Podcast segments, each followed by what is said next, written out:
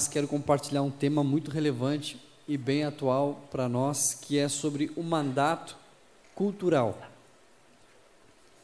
Na teologia existem vários mandatos e ordenanças, e nós somos discípulos de Jesus e uma das características do discípulo é a obediência ao Mestre Jesus, amém? É, ele falou, está falado e é inerrante a palavra dele e nós seguimos em obediência ao nosso Mestre Jesus. E a Escritura, no plano de revelação gradativo, ela entregou à igreja algumas ordenanças, alguns mandatos. E quando você olha a narrativa da criação, em, em Gênesis, você vai perceber é, Deus fechando, concluindo a, a, a criação, e o texto fala: E viu Deus que era meia-boca? Não, né? E viu Deus que era mais ou menos? Não. E viu Deus que era bom. Ele conclui a criação, vê que é bom e ele fala: o serzinho que eu criei para o relacionamento não vai só desfrutar do relacionamento e todas as suas benéfices e saber também de um plano de remissão para ele, para uma vivência extraordinária de relacionamento comigo através do Filho Jesus, por intermédio do agir sobrenatural do Espírito Santo, com dons e revestimentos que eu vou derramar sobre ele como igreja, que ele nem saberá, mas está projetado para a igreja que eu criei. E aí, esse serzinho que ele criou, ele deu algumas ordenanças para ele. E é nesse processo que Deus vai finalizar, ele, ele, ele termina a criação, ele entrega algumas ordens, e dos mandatos, nós somos peritos como igreja a obedecer o um mandato espiritual de relacionamento, de nutrir o relacionamento com o nosso Senhor, e glória a Deus por isso. O um mandato social, congregacional, estamos aqui executando isso, e isso é muito bom.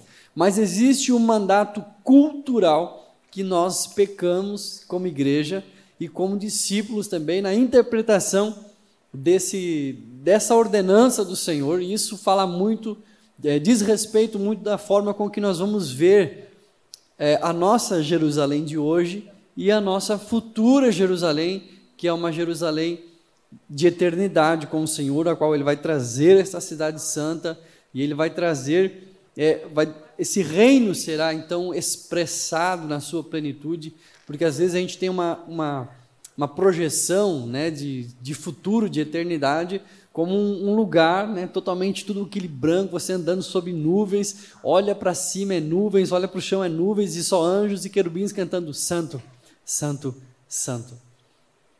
Mas é muito além disso, gente, é um reino. É um reino. E a forma com que eu interpreto e obedeço o mandato cultural sinaliza a forma com que eu é, revela a forma com que eu me aplico ao mandato cultural. Quem sabe nem sabia que ele existia ou que ele era tão relevante, tão importante, e isso diz muito respeito à forma com que eu vejo a minha Jerusalém terrena, futura. Então, a escritura ela, ela vem sinalizando algumas ordens e eu quero refletir com você sobre o mandato cultural. A palavra cultura né, vem dos termos originais sobre cultivo, de cultivar, de ter repetições de séries no manejo de um ofício. E esse Deus ele plantou um, terreno, um reino e nesse reino, ele também tem uma cultura do reino, e nós precisamos ser esses seres obedientes, como discípulos de Jesus, que vão cultivar essa cultura para que possa então germinar e frutificar neste reino, transformando e revitalizando e regenerando por onde passar. E o texto que, eu, que nós escolhemos está ali em, é, no livro do profeta Isaías, no capítulo 60 e se parece, quando se fala de um mandato cultural, de termos relacionados a essas realidades, que a gente não vai encontrar esse tipo de realidade no Primeiro Testamento ou no Antigo Testamento. Mas, na verdade, ele é muito rico de recursos teológicos que vão nos embasar e abrir o nosso leque, a nossa visão a respeito desse tema. Bom, quando nós olhamos para os primeiros versos do capítulo 60 do profeta Isaías, ele diz assim: o texto: Levante-se e resplandeça, porque já vem a luz e a glória do Senhor está raiando sobre você. Porque eis que as trevas cobrem a terra e a escuridão envolve os povos, mas sobre você aparece resplandecente o Senhor, e a sua glória já está brilhando sobre você. O profeta Isaías foi um profeta adjunto da monarquia.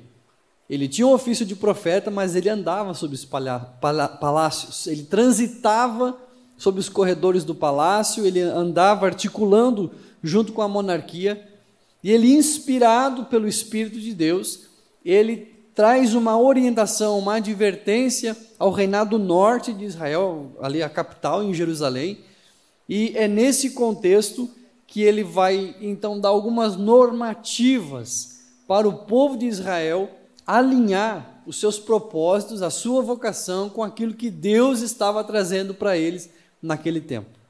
Irmãos, queridos, com muita paz de espírito e com muito entusiasmo, eu consigo discernir, e nós, como reino, como igreja, somos muito entusiastas de tudo o que Deus tem para derramar sobre nós como igreja. O que nós temos para viver, o que nós vamos experimentar de forma tão intensa do que Deus tem para revelar para nós como igreja, vai passar por um processo em que ele levantará também profetas, não só como Isaías, mas eu quero falar também do profeta Oséias.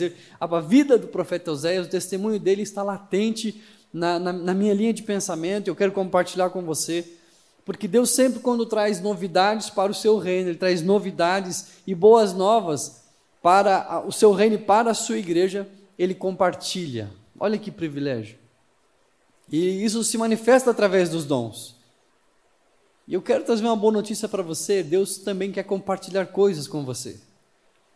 Quando você olha para a narrativa e percebe o, o perfil do profeta Oséias, era um homem que falava o que Deus mandava, mas chegou um ponto que diz assim: Deus diz a, Oséias: Oséias, eu não quero que você seja só um canal de bênção, um canal que vai comunicar uma mensagem para o, o meu povo. Oséias, eu quero agora que você para, para um pouquinho o teu ofício e escolha essa mulher para você casar. Mas como, Senhor?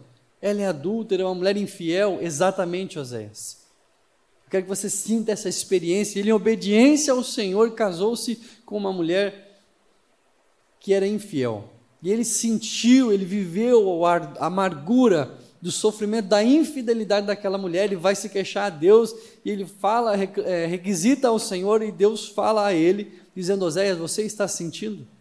O que eu sinto quando Israel anda com pés vacilantes na idolatria? Oséias, você está digerindo o que eu estou sentindo, Oséias? Eu estou compartilhando meu coração com você, Oséias. E eu, eu consigo entender porque muitas das vezes a gente pensa que o nosso ofício, a nossa vocação é limitado a uma ação litúrgica e não é.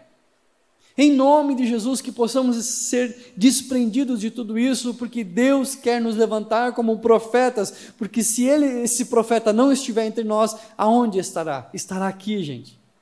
E Deus vai derramar, vai, vai compartilhar conosco o seu coração a respeito do que ele está sentindo sobre Blumenau. E agora ele chega ao profeta Isaías, num outro contexto. E ele começa a, a, a, dar as sinalizações para o profeta Isaías, mas se você olhar, o título do capítulo 60 fala da, fala da glória da nova Jerusalém.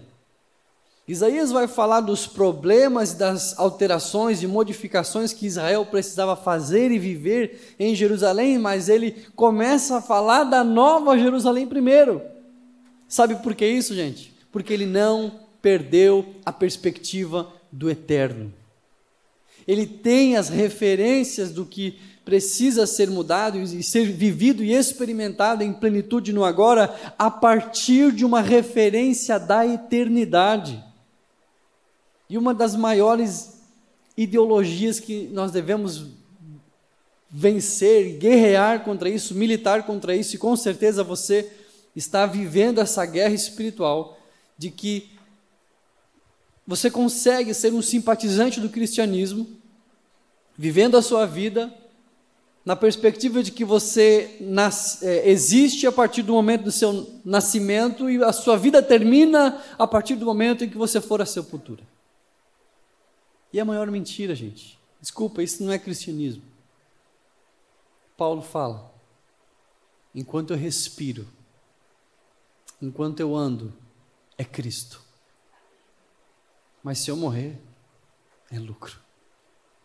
Já não tenho mais a minha vida por preciosa. Gente, tem um teólogo que diz que essa vida nesta terra, neste tempo presente, ainda quando ela não redimida em Cristo, não trazer a nova Jerusalém. Isso aqui é o inferno para os que serão salvos em Cristo Jesus. E será o céu daqueles que experimentaram um pouquinho da graça comum do nosso Senhor, que um dia estarão distantes do tormento eterno. As nossas escolhas, o profeta Esias está dizendo, toda a sua decisão, o que vai nortear Nova Jerusalém, a, o palácio de Jerusalém e a atitude de todos os munícipes e de todos os habitantes de Jerusalém deve ser o eterno porque as nossas decisões, as nossas atitudes são tomadas por impulsos hedonistas, em busca do prazer, em busca da minha realização pessoal, do meu sonho, da minha perspectivinha de vidinha. Que Deus fala assim: para de olhar para o teu umbiguinho, para o teu umbigo, que a tua vida, o teu mundinho não gira em torno disso. A nossa vida é pó neste tempo. E é a questão de um fôlego, é um sopro é por isso que nós devemos tomar decisões com a perspectiva do eterno. Não esquecer orar pensando no eterno, vestir uma roupa pensando no eterno. Os seus investimentos, a área com que você estuda, a área com quem você se relaciona pensando na eternidade. Isaías é claro e diz: Jerusalém, não percam a perspectiva do eterno. A maior, o maior empobrecimento do ser é ele se imergir de uma forma tão intensa na perspectiva do, do agora, do presente, e esquecer da perspectiva do eterno. E pasmem, mas infelizmente, conversando com pessoas, na narrativa da, da fala, nas entrelinhas, você percebe que a pessoa não vive um cristianismo. Ela é simpatizante do cristianismo, porque ela não tem ela tem zero perspectiva de eterno. Ah, tudo bem, né, se Jesus salvou, mas ela não, não tem aquele anseio, sabe aquele maranata, ora vem Senhor Jesus, o anseio pela vinda do Senhor Jesus. Isaías adverte Jerusalém.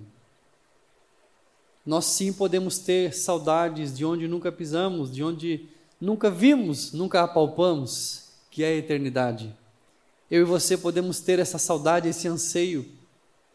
Um pouquinho da manifestação da glória, da presença de Deus, enche o nosso espírito de gozo e alegria, nos renova, nos dá força. Isso nos enche de entusiasmo, mas é só um pouquinho daquilo que vamos viver no, na, na busca do conhecimento de Deus na eternidade. E a gente não pode se contentar só com isso. Cristianismo não se resume só a isso não se resume a minha simpatia pela fé, não se resume a, a minha a ser um simpatizante de uma ideologia que é legalzinha para a sociedade. Não é isso. Todas as minhas atitudes e perspectivas são movidas pelo eterno. Que possamos ressignificar o nosso cristianismo a partir do eterno, gente. O nosso sonho, né? Quem está solteiro aí? Levanta a mão. Tem bastante gente. Eu quero casar, Senhor, antes de tu voltar. E que Deus te conceda esse grande privilégio em nome de Jesus. Posso ouvir teu amém? amém. Isso é muito bom. O casamento é bênção. E é maravilhoso. Estou casado há 10 anos e recomendo. Apesar de ser maravilhoso incrível essa experiência, ainda mais com a pessoa certa, da mesma visão, vocês vão ir longe. Mas isso é tão pequeno comparado à eternidade. Não estou te desmotivando a casar, não. Casa em nome de Jesus. Gente, como que isso vai acontecer? Vamos para o capítulo 61.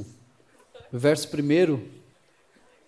Agora, o profeta, induzido pelo Espírito Santo de Deus, ele fala a Jerusalém dizendo: Olha, é, a forma com que isso vai acontecer. O Espírito do Senhor Deus está sobre mim porque o Senhor me ungiu para pregar boas novas aos pobres, enviou-me a curar os quebrantados de coração e proclamar libertação aos cativos e pôr em liberdade os algemados, a pregar o ano aceitável do Senhor e, a, e, a, e o dia da vingança do nosso Deus, e consolar todos os que choram, e a pôr sobre os que choram em Sião uma coroa ao invés de cinzas, óleo de alegria ao invés de pranto manto de louvor ao invés de espírito angustiado. Ponto. Até essa parte do versículo 3.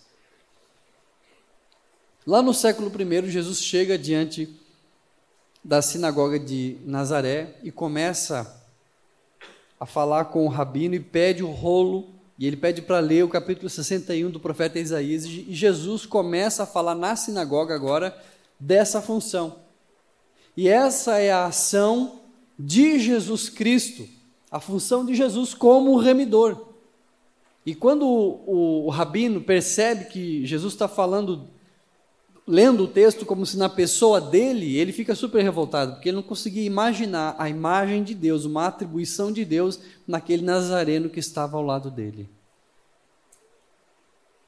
E aí depois era no sábado, ele sai, eles comem alguns grãos, enfim, tem até uma cena do episódio do The Chosen, que vai falar justamente sobre isso. Quem sabe vai refrescar sua memória. São as atribuições. A transformação de uma cidade, as mudanças culturais, a plantação do reino começa pela remissão do nosso Salvador Jesus Cristo. Essa é a função dele. Nós não temos atribuição até então. Agora, a partir deste ponto que nós paramos, vai mudar o sujeito da oração. E agora ele vai falar: eles. Quem são eles? Os que foram remidos, os que foram consolados, os que foram amparados, os que estavam quebrantados de coração e quebrantados de espírito. Eu e você, aleluia.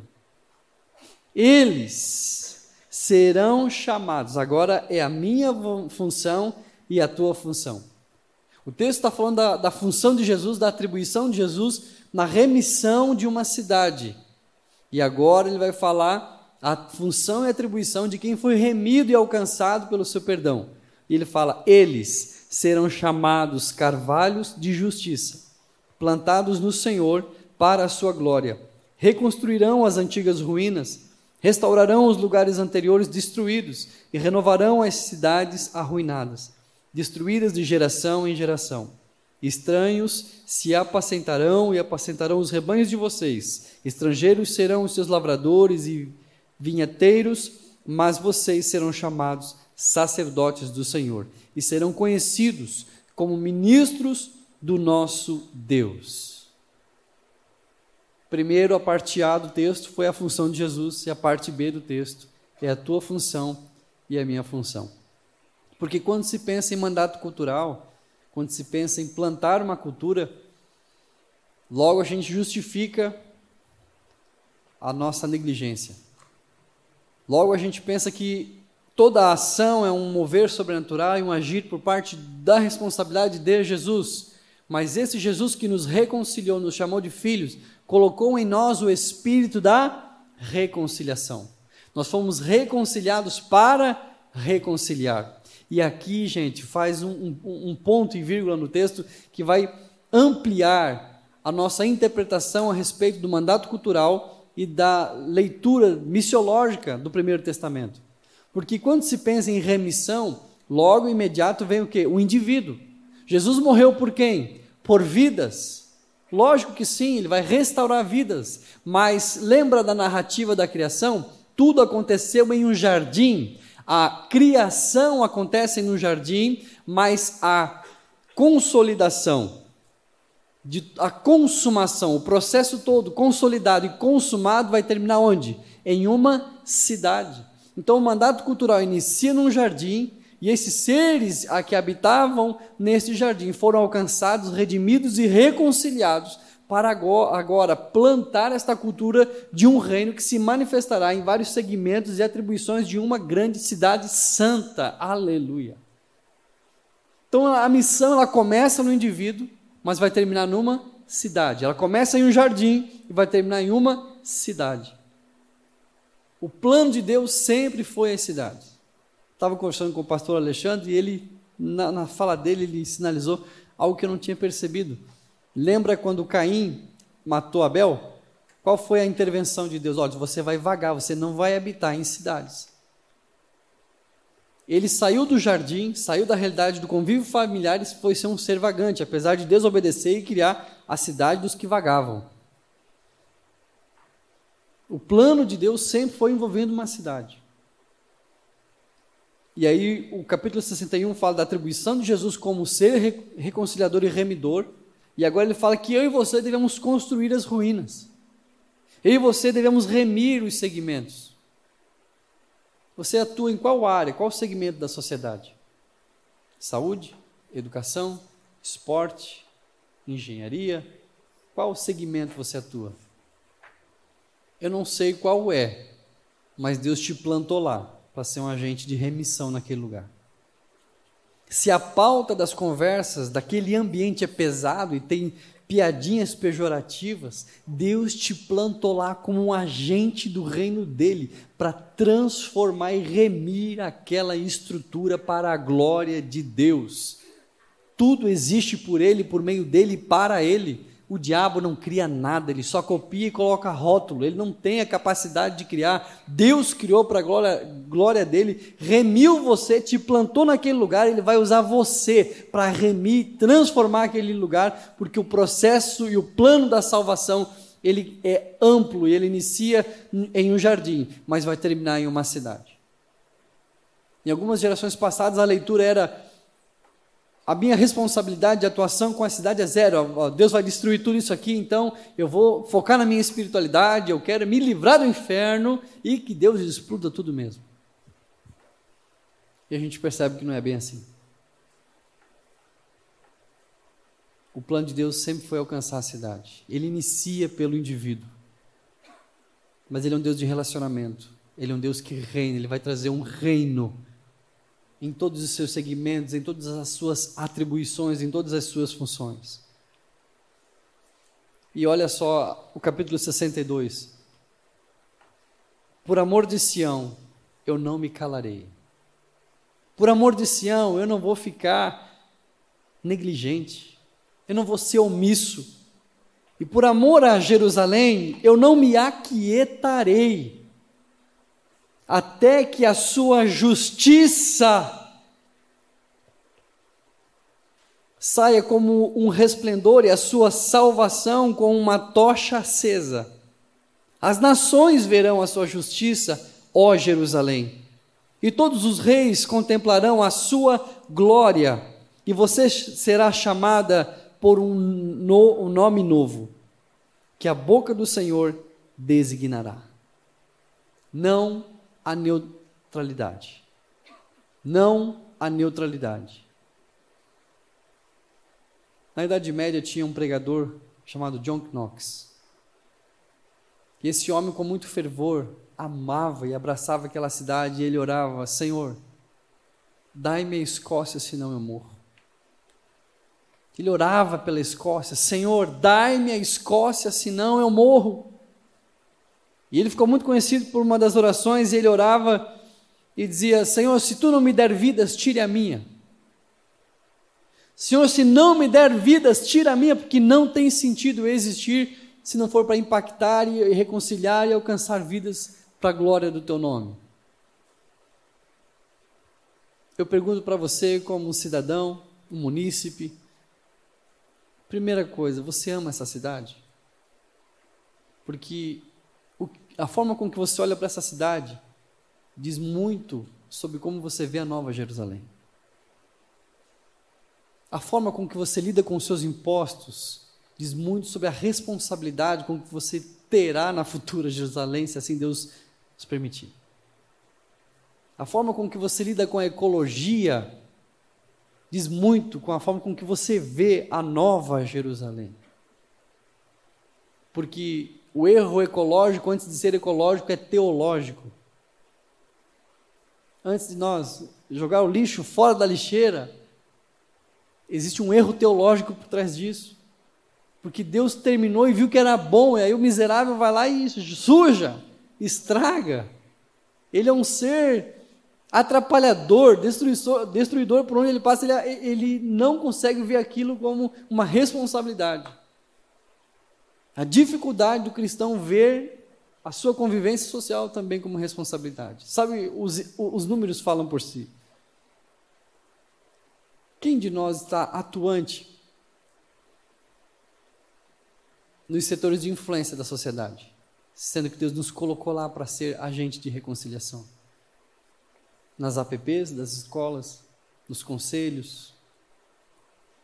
Se nós não estamos lá, tem alguém lá e tem mentes que maquinam algo pensando essas realidades. Eu quero convidar você a, a ressignificar o seu posicionamento como munícipe, como cidadão. Porque a forma com que nós agimos e reagimos com a nossa Blumenau, com a sua cidade, fala muito a respeito sobre a forma com que vemos a eternidade com o Senhor. A nossa Jerusalém. A nossa futura Jerusalém. Isaías falou: olha, isso aqui nem se compara ao que a gente vai viver em toda a sua plenitude. Mas isso aqui vai ser um espelho da face de Deus. Isso aqui vai revelar, vai refletir Deus. Já parou para pensar que o teu segmento na tua área de trabalho, Deus te deu a nobre missão, não só de evangelizar, mas transformar aquele ambiente que faz piadinhas pejorativas num ambiente que reflete a face de Deus. Cara, é muito mais abrangente a minha missão, a minha responsabilidade. Isaías estava assim, oh, gente, entendam que Deus não só quer trazer uma nova cidade, vai destruir, Ele quer que enquanto Ele não traga a nova Jerusalém, essa aqui seja um espelho da sua face, que seja conhecido como os carvalhos de justiça, que seja conhecido como aqueles que vão exprimir os atributos do Senhor. Gente, a missão que nos aguarda é uma missão muito intensa. Eu olho, consigo olhar para a nossa cidade e me envergonhar, me dá náuseas, me dá enjoo, ao saber que a palavra Blumenau reflete, tem uma cultura germânica tão linda e tão expressiva, mas ela é resumida a chope. Gente, não pode, não pode uma cidade que tem um grupo de jovens atuante, várias igrejas comprometidas com o reino de Deus, e essa igreja, em vez de ser uma, essa cidade, em vez de ser uma cidade que reflete a face de Deus, ela reflete a palavra chope, gente. É triste. O Brasil, a corrupção, o Rio de Janeiro, o carnaval. Que relevância faz, que diferença faz essa igreja plantada nessa cidade? Que diferença, que relevância fazemos na área onde nós atuamos. E o que eu preciso fazer? Pastor? Não sei. Também estou perguntando, também estou orando, mas Deus vai começar a fazer como fez com Oséias, Ele vai começar a fazer a gente sentir a abominação do pecado cheirando como se cheira este aroma às narinas de Deus. Você pode se pôr de pé? Eu entendo que Deus vai começar a a sinalizar, a compartilhar com a gente o que ele tem sentido a respeito das realidades onde a gente está inserido. Isaías fala: olha, habitantes de Jerusalém, o que vocês vão ouvir é uma representação daquilo que será lá na eternidade em toda a plenitude. Mas antes disso, essa Jerusalém precisa expressar a face do Senhor. Às vezes a gente tem tanta crise vocacional. Deus, o que você quer de mim? O que você quer fazer de mim? O que o Senhor tem para mim? E ele fala: que esse segmento e essa área onde você está plantado venha refletir a face do Senhor. Que o teu segmento da tua área, na, na tua faculdade, a tua, a tua classe, cara, a tua, a tua classe possa refletir a face de Deus. É muito difícil, é muito difícil. É muito difícil, mas a gente deve orar, Senhor, dizer, Senhor, está muito difícil, está muito difícil. E tudo que ele compartilha, ele não compartilha, olha, está aqui uma caixinha, pega, pronto. Não, ele, ele, ele compartilha no coração. Você quando vai, quando estiver ouvindo aquela piadinha, aquela, aquelas tônicas das falas ali, a, a, aqueles temas que são conversados nas entrelinhas do seu convívio, aquilo vai te gerar náuseas. Aquilo vai te arruinar por dentro, porque é a podridão do pecado, gente. Esse segmento foi desconceituado pelo pecado. O pecado afetou essa realidade. O pecado atingiu essa realidade. E Deus nos reconciliou para ser agentes de reconciliação. E sabe quem Deus escolheu para impactar aquele lugar? Você. Ele te plantou lá como um carvalho de justiça. Eles serão chamados carvalhos de justiça plantados pelo Senhor para a sua glória. Você entrou aqui com crise vocacional, Ele te chamou para ser carvalho de justiça, plantado pelo Senhor para a glória dele. Você vai reconstruir as antigas ruínas, restaurarão os lugares anteriormente destruídos e renovarão as cidades arruinadas, destruídas de geração em geração. E a gente já vai orar, eu quero só compartilhar mais uma realidade. Quando Israel saiu do exílio, Deus levanta um homem chamado Nabucodonosor e diz: Olha, Israel, vocês precisam ser restaurados. E isso vai iniciar a partir do templo, que vai proporcionar vida congregacional. Nabucodonosor vai lá e reconstrói o templo, promove e apresenta à comunidade a oportunidade da vida congregacional. Você é grato pelos templos que nós temos na cidade? Templos modernos, templos adequados, e que bênção, e tem de todo tipo, para todo gosto. Glória a Deus por isso. Mas não terminou ali, aí depois vem quem? Esdras. Esdras vem diz: olha, tem vida congregacional, tem estrutura, tem templo, tem comunhão, traz a palavra e Esdras traz a centralidade da escritura para a vivência dessa comunidade. E agora a igreja está indo para o eixo, Israel está indo para o eixo, com vida congregacional, centralidade na escritura mas falta uma coisa. Aí se levanta Neemias. Ele olha para Jerusalém e diz: Mas os muros estão destruídos. Os muros também não deixaram, não deixaram de ser menos espiritual, tanto quanto o templo quanto a escritura. E Deus começa a levantar ele com uma espada em uma das mãos e com a outra construindo. Deus te levanta como Neemias dessa geração ele vai reforçar as estruturas de defesa de uma cidade. Ele vai ser um consolidador de um processo de defesa e numa realidade do, de anos antes de Cristo, até do primeiro século, uma cidade com fortificações de muros era muita coisa, onde não existia pólvora.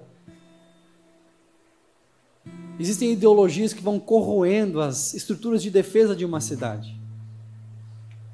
Violência, saneamento básico, divórcio, drogas, ideologias, corrupção, quantas outras ideologias vão corroendo, vão fragmentando as estruturas de defesa de uma cidade. E Deus levantou Neemias. Nós estamos bem servidos com templos, estamos bem servidos com a escritura, temos no celular, tem várias traduções e versões, mas somos carentes de Neemias somos carentes de Neemias. Dizer, Senhor, eu vou abraçar minha responsabilidade como um ressignificador da minha área de formação, da onde eu estou estudando, da minha vocação, seja na saúde, seja, enfim, qual seja a tua área de atuação. Entenda isso. O processo da reconciliação inicia no indivíduo, mas vai terminar numa cidade.